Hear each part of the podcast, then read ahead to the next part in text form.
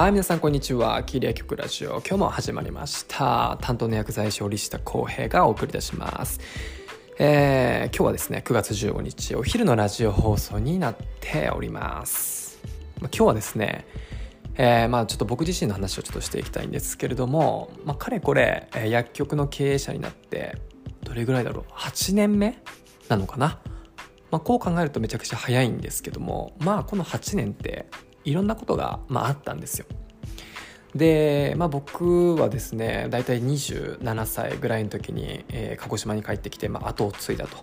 で父親が創業者なんですけれども、まあ、2代目として後を継いで、えー、もう最初の頃からですね、えーまあ、代表者代表取締役としてやっておりますで株の方も上等してもらいましたのでもう実質最初から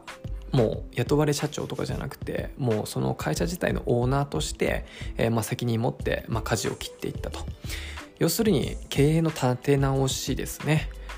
まあ、それを担って、まあ、2代目としてね担っていったんですけれどもまあねあの27歳とかっていうともうあの薬剤師としてもほぼほぼ PayPay ですし、まあ、しかも僕あの国家試験落ちてますからあのストレートじゃないんですよね。なので後継いだ時経営者になった時って薬剤師になってまだ23年とかぐらいしか経ってないですしもちろん経営の実績とか経験っていうのはないのでもう全てがね初めてでかなりこう最初の数年間っていうのは胃潰瘍になってもうあの胃薬飲んでね毎日頑張ってたんですけども。まあとはいええーまあ、自分に何が欠けてるのかとか何が必要なのかどんな人との出会い、えー、自分、うん、メンターが必要なのかっていうその時の状況でこう自分に必要なものを見つけるっていうのは昔から結構得意な方で、えー、結構行動を移すのが早い、えー、タイプなんですよ。なので、まあ、そういったこう今までのあの学生の時から培ってきた能力っていうのが、まあ、そういうところに生かされて、えーまあ、なんだかんだ頑張ってこれたのかなと今振り返ると思います。でまあ最近えー、まあ、友人関連とかいろいろ話聞いた話が、まあ、自分の経験とすごく重なるなと思ったので、まあ、その話をちょっとしようかなと思います。でまあね78年もちろん代表者として働いあの頑張ってるとですね、まあ、人を雇用しないといけないと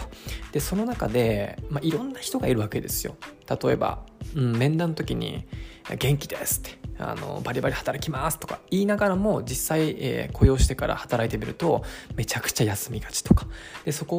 を深掘るとなんかちょっともともとうんなんかメンタル的な病があると。まあねまあそれはしょうがないと思うんですよ、まあ、いろんな人がいるからね、えー、ただそれ知ってないよねとかそれ聞いてないよみたいな。っていうのもありますしまあ他もろもろいろんなことが、まあ、あったんですけどもまあなんだろう自分がやっぱり進みたい方向に行くためにはまあもちろんスタッフの力ってかなり大きいですしやっぱそこで輪を乱すような人が一人でもいるとなかなかチームとして動きづらいっていうのもありますのでまあ一番手っ取り早いのはやめてもらうことなんですよ。ま、でもやめてもらうことに対しても昔とやっぱり違いますので、えまあその労働基準的にね、え今はかなり厳しくなっておりますのでかなりシビアにね、え動いていかないといけないと。まあそんなこんなで、えまあいろんなことがまあったんですけどもまあ友人がですねいやもう本当に苦労しててって人にですね。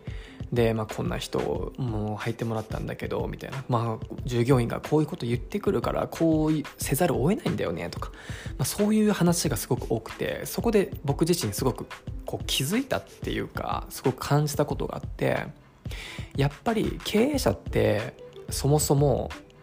従業員のために働いてるわけじゃないんですよ。ここだけの優先順位っていうのがやっぱり従業員のために働く経営者っていうのがやっぱり優先順位が先に来てしまうとなんだろう会社としての成長って止まっちゃうと思うんですよ。やっぱり起業した時もしくはま会社を引き継いだ時っていうのは、まあ、自分の目標、えー、例えば僕であればこの薬局で地域にどう貢献したいのか社会的にどういう存在でありたいのかっていうのをすごく考えたんですよ。やっぱりそこがまず第1にあっでそこに必要な人材その目標を達成するためにはこういう人が必要だよねもしくはあこういう会社と一緒に働きたいですって言っていただける方、まあ、そういう方が必要であるわけで決して従業員の生活のために会社があるわけじゃないっていうことなんですよ。ここってかなりこうなんだろうちょっと冷たく感じるかもしれないんですけどもここの優先順位ってやっぱりしっかりその芯がですねないとメンタルやられると思うんですよね経営者って。でどうしてもこう、まあ、歴が長ければ長くなるほどやっぱ保守的になってしまうし気づいたら従業員の方がなんか圧力が強いとか従業員の方が強い。しかも最近雇われてる人がねあの経営者より強いみたいな話もよちらほらニュースとかでも聞きますけれどもそこはやっぱりこう強いとか弱いとかいう話とかじゃなくて会社っていう本質で言うとそれを普通にしちゃいけないと思うんですよ。でもそのためには会社の方向だったりとかやっぱり経営者の成し遂げたい目標っていうのがスタッフ一人一人に浸透していかないといけない。そのために必死に頑張る姿を見せる。行動が伴ってるっていう風になっていかないといけないっていうのはもちろんありますよね。まあスタッフもいろんな人がいますし別にねスタッフってやっぱり僕ら経営者と違って仕事のために一日一日頑張ってる自分の価値観を置いてるわけじゃなくて例えばね趣味だったりファッションだったり、えー、旅行だったり、まあ、そういったために働いてるっていう人もいますしいろんなやっぱり価値観があっていろんな理由がある、まあ、多種多様にあるわけですよ。でもその中でもまあこの社長がこの会社が、まあ、こういうふうにやりたいっていうのであればまあ自分も頑張ろうかなみたいな会社のために頑張ろうみたいな、まあ、少しでもやっぱり思ってもらうっていうことが、まあ、大切だと思うんですよ。もちろんね中にはあのバリバリ働きたいですって会社の成長のために一緒に私が何かフォローしたいですっていう人ももちろんいると思うし。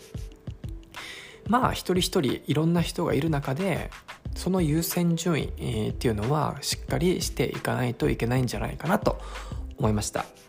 まあ、それはね経営者のやっぱりいずれ、え、メンタルが得られる人もいますのでそこの初心に戻るじゃないですけど何のために自分が会社を立ち上げたのかあこのサービスを始めたのかっていうところをもう一度振り返って、えー、頑張っていきたいなと改めて僕自身最近思いました。ということで今日はこの辺で終わりたいと思います。バイバイ。